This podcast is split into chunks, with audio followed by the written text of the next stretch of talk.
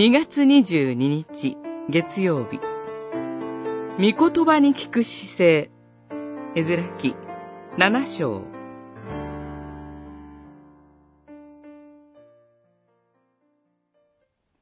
彼らは第一の月の一日をバビロン出発の日とし、神の慈しみ深い御手の加護を受けて、第五の月の一日に、エルサレムに到着した。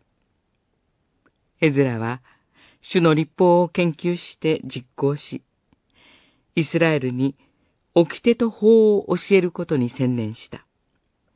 七章、九節、十節。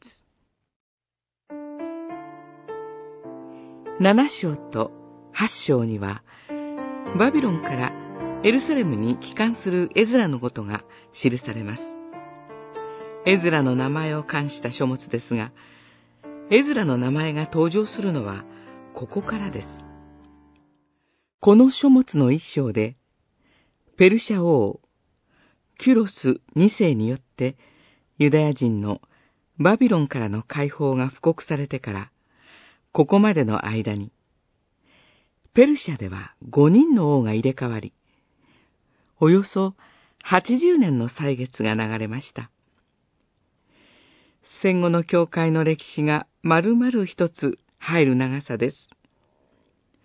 バビロンからの帰還と神殿の再建は、決して数年の出来事ではありません。その歴史を支えてきたのは、人々の神に対する熱心と、イスラエルの民を愛してやまない神の熱意でした。礼拝にとって、最も大切なのは、神の言葉に聞く姿勢です。神の言葉から離れた礼拝こそ、バビロン捕囚を招いた原因でした。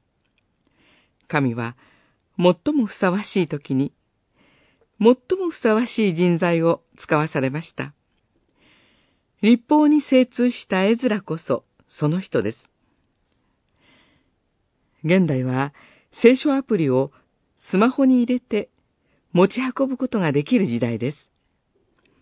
身近に聖書を持ち歩ける私たちには、御言葉に聞く姿勢が一層求められています。